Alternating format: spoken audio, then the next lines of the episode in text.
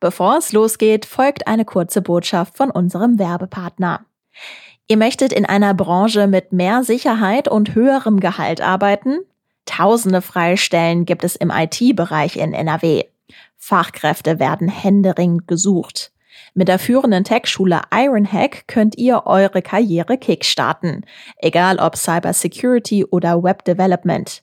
In neun Wochen bekommt ihr dazu alles live und in einer kleinen Gruppe vermittelt. Wer sich bis zum 9. Januar bewirbt, bekommt 20% Rabatt auf die Bootcamps. Mehr Infos unter ironhack.com. Und jetzt starten wir mit dem Aufwacher wenn wir jetzt wirklich aus den Fehlern lernen, wenn die Medikation noch besser wird, wenn die Omikron-Variante doch sich nicht so schnell ausbreitet und die Verläufe sich als nicht so schwerwiegend herausstellen, finde ich, haben wir eine gute Chance, dass wir dieses Jahr erfolgreicher sind. Vor einem Jahr hat der Kollege Martin Kessler in einem Artikel geschrieben, dass wir 2021 Corona besiegen werden. Ja, dazu ist es ganz offensichtlich nicht gekommen. Aber warum eigentlich nicht? Und könnte es 2022 klappen? Das klären wir in dieser Folge. Rheinische Post Aufwacher. News aus NRW und dem Rest der Welt. Hallo und herzlich willkommen zu diesem Aufwacher. Ich bin Wiebke Dumpe und ich bringe euch heute durch die letzte Folge in diesem Jahr. Morgen schlafen wir nämlich auch mal aus und dann sind wir in aller Frische am Montag wieder für euch da. Und an dieser Stelle will ich im Namen des gesamten Aufwacherteams mal Danke sagen. Für euch und für eure Treue. Dass ihr mit uns in den Tag startet, das gibt uns eine ganze Menge und natürlich freuen wir uns, wenn wir auch im nächsten Jahr euer treuer Begleiter sein können. Mit dem News Update Update jeden Morgen ab 5 Uhr. So, und jetzt machen wir mal eine kleine Zeitreise und zwar an den Anfang der Corona-Pandemie. Da gab es ja mehrere ziemlich markante Daten, zum Beispiel den 27. Januar 2020. Da wurde bei einem Mann aus dem Landkreis Starnberg in Bayern das Coronavirus festgestellt. Und einen Monat später wurde dann ein Landkreis in Nordrhein-Westfalen ziemlich berühmt, Heinsberg. Ihr erinnert euch, ne? Da gab's diese berüchtigte Karnevalssitzung in Gangelt, von der aus sich das Virus in dem Kreis verbreitet hat. Jetzt sind fast zwei Jahre vergangen. Corona ist noch nicht besiegt, obwohl wir echt schon weit gekommen sind, zum Beispiel mit der Impfung. Und klar ist ja, wir wollen alle, dass das endlich mal alles aufhört. Aber wie wird das nächste Jahr aussehen? Was wissen wir jetzt schon? Wo gibt's vielleicht einen kleinen Hoffnungsschimmer und wo lauern noch Gefahren? Damit hat sich Martin Kessler beschäftigt. Er leitet bei der Rheinischen Post das Ressort Politik und Meinung und ist jetzt zu Gast im Aufwacher. Hallo Martin. Hallo. Ziemlich genau vor einem Jahr hast du einen Artikel geschrieben mit dem Titel 2021 besiegen wir Corona. Das ist ja jetzt ganz offensichtlich, dass es dazu nicht gekommen ist. Ich frage jetzt mal ganz naiv nach. Warum eigentlich nicht? Ja, ich war sehr zuversichtlich. Ich habe alles ausgewertet, was an Studien, veröffentlichten Studien, Einschätzungen da war, was die Wissenschaftler gesagt haben. Ich habe mit mehreren Wissenschaftlern gesprochen und ähm, da sah es wirklich sehr gut aus. Der Impfstoff war bereits zugelassen. Es gab auch nach anfänglichen Schwierigkeiten genügend ähm, Impfstoffe. Die Medikamentenentwicklung nahm eine beruhigende und auch eine hoffnungsvolle Wende und auch die Wirtschaft hat sich sehr, sehr gut auf alles eingestellt. Das hat mich, aber auch andere äh, zu Optimismus veranlasst und ich dachte, die Menschheit schafft es tatsächlich, das Virus ähm, zu besiegen, sich als überlegen zu zeigen.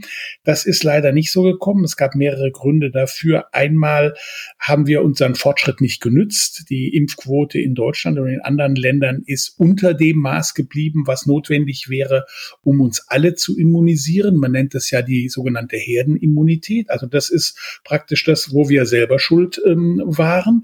Die Politik hat in vielen Dingen zu spät, zu langsam ähm, reagiert.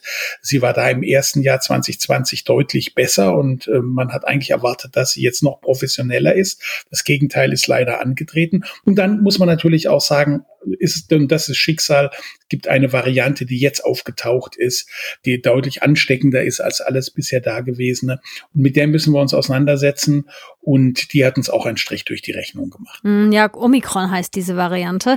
Wir sind jetzt also mitten in der vierten Welle und Gesundheitsminister Lauterbach, der warnt ja auch schon vor der fünften.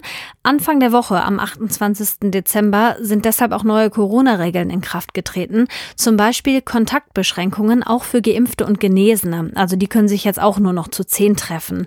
Meinst du, solche Maßnahmen helfen uns auch durch die nächste Welle? Das ist sicherlich eine Grundlage. Ich möchte jetzt auch nicht alles äh, schlecht reden, aber wahrscheinlich wird es nicht ausreichen. Das sagen ja auch jetzt schon viele Experten, das sagen ja auch schon einige Gesundheitsminister und Ministerinnen in den Bundesländern, der gesundheitspolitische Sprecher der Grünen. Das wird leider nicht reichen. Zehn Leute ist in Ordnung, aber wir dürfen ja nicht vergessen, dass wir noch in der Delta, bei der Delta-Variante sind, die auch schon sehr ansteckend ist, aber nicht so ansteckend wie die Omikron-Variante. Also für Delta würde es ausreichen. Ich glaube, da hätte man jetzt nur einfach noch nachbessern müssen. Das wäre in Ordnung gewesen. Aber diese hoch ansteckende Variante, eben diese Omikron-Variante, die stellt alles bisher Dagewesene in Frage, was die Ansteckung betrifft, nicht was die Verläufe betrifft. Da gibt es ja einige positive Aspekte, dass dann die Verläufe doch nicht ganz so schwer sind. Aber wenn man beides zusammennimmt und wahrscheinlich ist die Ansteckung gefährlicher als die, ähm, die positive Botschaft der guten Verläufe, so dass wir dann insgesamt deutlich mehr äh, schwere Fälle auch bekommen, allein durch die Zahl. Also wenn, wenn eine große Zahl sich ansteckt, dann sind halt 0,3 Prozent, 0,4 Prozent statt 0,8 Prozent immer noch deutlich mehr, ähm, weil die Grundgesamtheit viel, viel größer ist. Und da ähm, wird die, äh, auch die Kontaktbeschränkung auf zehn Leute wohl nicht ausreichen, weil wenn man jetzt zum Beispiel von zehn auf fünf geht, dann halbiert man äh, schon die Ausbreitungsgeschwindigkeit und so geht es ja entsprechend zurück und ein Mobilitätsforscher, Kai Nagel von der Technischen Universität Berlin, der sagt, wir werden wohl um eine Bundesnotbremse, die wir ja schon mal hatten, wohl nicht herumkommen und er empfiehlt Kontaktsperre Null. Das klingt ein bisschen grauselig, aber es ist vielleicht nicht ganz so schlimm, wie es auf den ersten Blick klingt. Das heißt, in geschlossenen Räumen sollten keine Fremden zu anderen Haushalten gehen. Wenn man sich treffen will, sollte man das im Freien tun. Das wäre wirklich nochmal eine krasse Verschärfung und ja auch irgendwie ein Schritt zurück. Aber ehrlich gesagt passt das so zu meinem Eindruck der letzten Monate. Ich hatte 2021 so oft das Gefühl, diese Situation, die hatten wir doch schon mal. Welche Fehler sollten wir jetzt im kommenden Jahr nicht wiederholen, damit das nicht mehr so oft passiert? Vor allem sollten wir immer schnell handeln also es ist immer noch nicht bei den Wissenschaftlern natürlich und bei den Kundigen klar, diese Wucht des exponentiellen Wachstums. Da denkt man am Anfang, naja, ist alles halb so wild.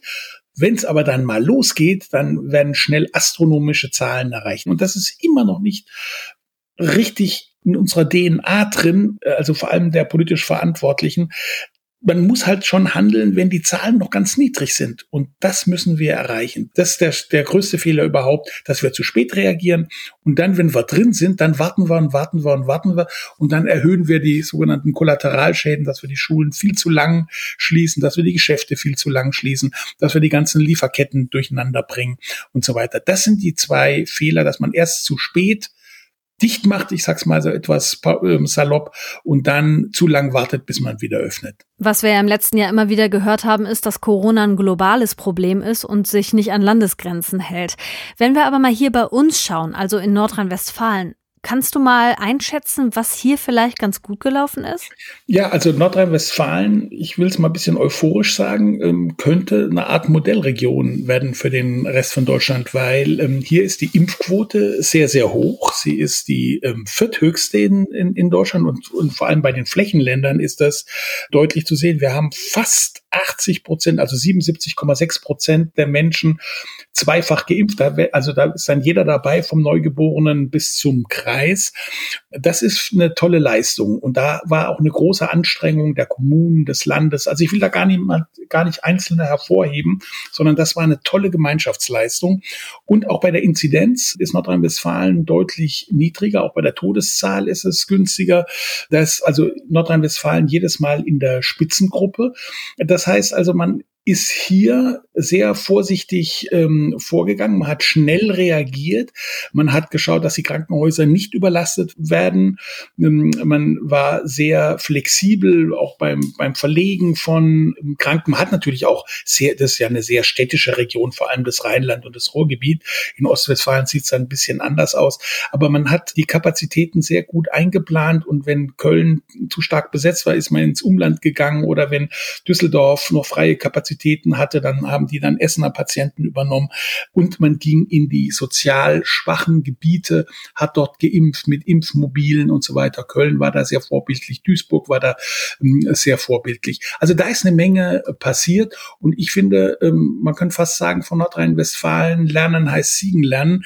Ich will es jetzt nicht über, überstrapazieren, aber wenn da könnten andere Bundesländer, andere Kommunen sich das schon abschauen und könnten vielleicht ähm, das in der fünften Welle anwenden und dann würde das doch deutlich besser laufen. Jetzt ist heute der letzte Tag in 2021 und deshalb gucken wir natürlich auch auf 2022. Klar ist ja, wir wollen realistisch bleiben, aber vielleicht dürfen wir ja auch ein kleines bisschen Optimismus zeigen. Welche Hoffnungszeichen gibt es, dass sich die Lage eventuell verbessern könnte? Also ein Hoffnungszeichen ist, ähm, dass man mit scharfen Maßnahmen tatsächlich auch bei Omikron schnell runtergehen kann. Also eine Bundesnotbremse, die dann mit Ausgangssperren und ähm, Kontaktsperre Null einherginge, ist möglich. Dazu müssen wir nur nicht mal die Läden zumachen. Wir müssten nicht die Schulen schließen. Wir könnten den ÖPNV und den Fernverkehr weiterlaufen lassen. Auch natürlich Homeoffice muss sein, aber die äh, kritische Infrastruktur und so weiter, die könnte ähm, weiterlaufen. Das ist also die positive Botschaft. Wir haben also noch einige Pfeile im Köcher, einige Instrumente in unserem Instrumentenkasten. Wenn wir die anwenden, müssten wir eigentlich auch durch die Omikron-Krise kommen. Das ist die gute Botschaft. Und dann spielt uns vielleicht doch ein bisschen die Natur ähm, in die Hände.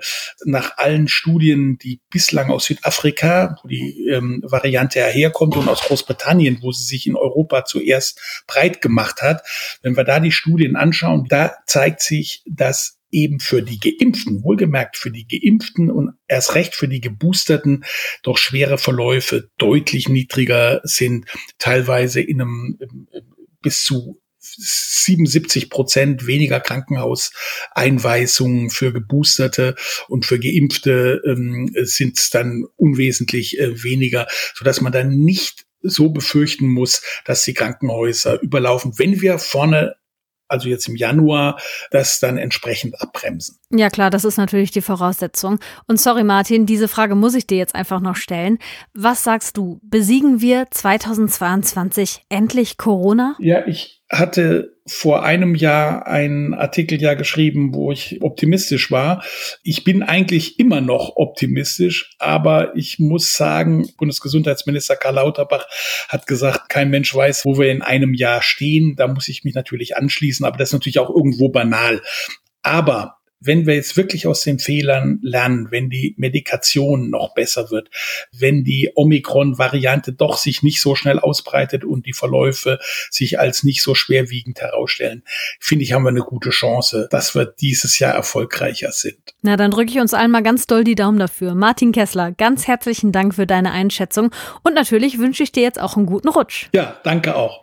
Wir starten in den Meldungsblock mit einem kurzen Blick auf die Regeln, die heute an Silvester gelten. Wer Silvester im Freundes- oder Familienkreis feiern will, kann das nur mit maximal zehn Personen machen, wenn alle geimpft oder genesen sind. Für Ungeimpfte gilt, ein Haushalt darf sich nur mit zwei Personen aus einem anderen Haushalt treffen. Auch mit Blick aufs Feuerwerk gibt es Einschränkungen.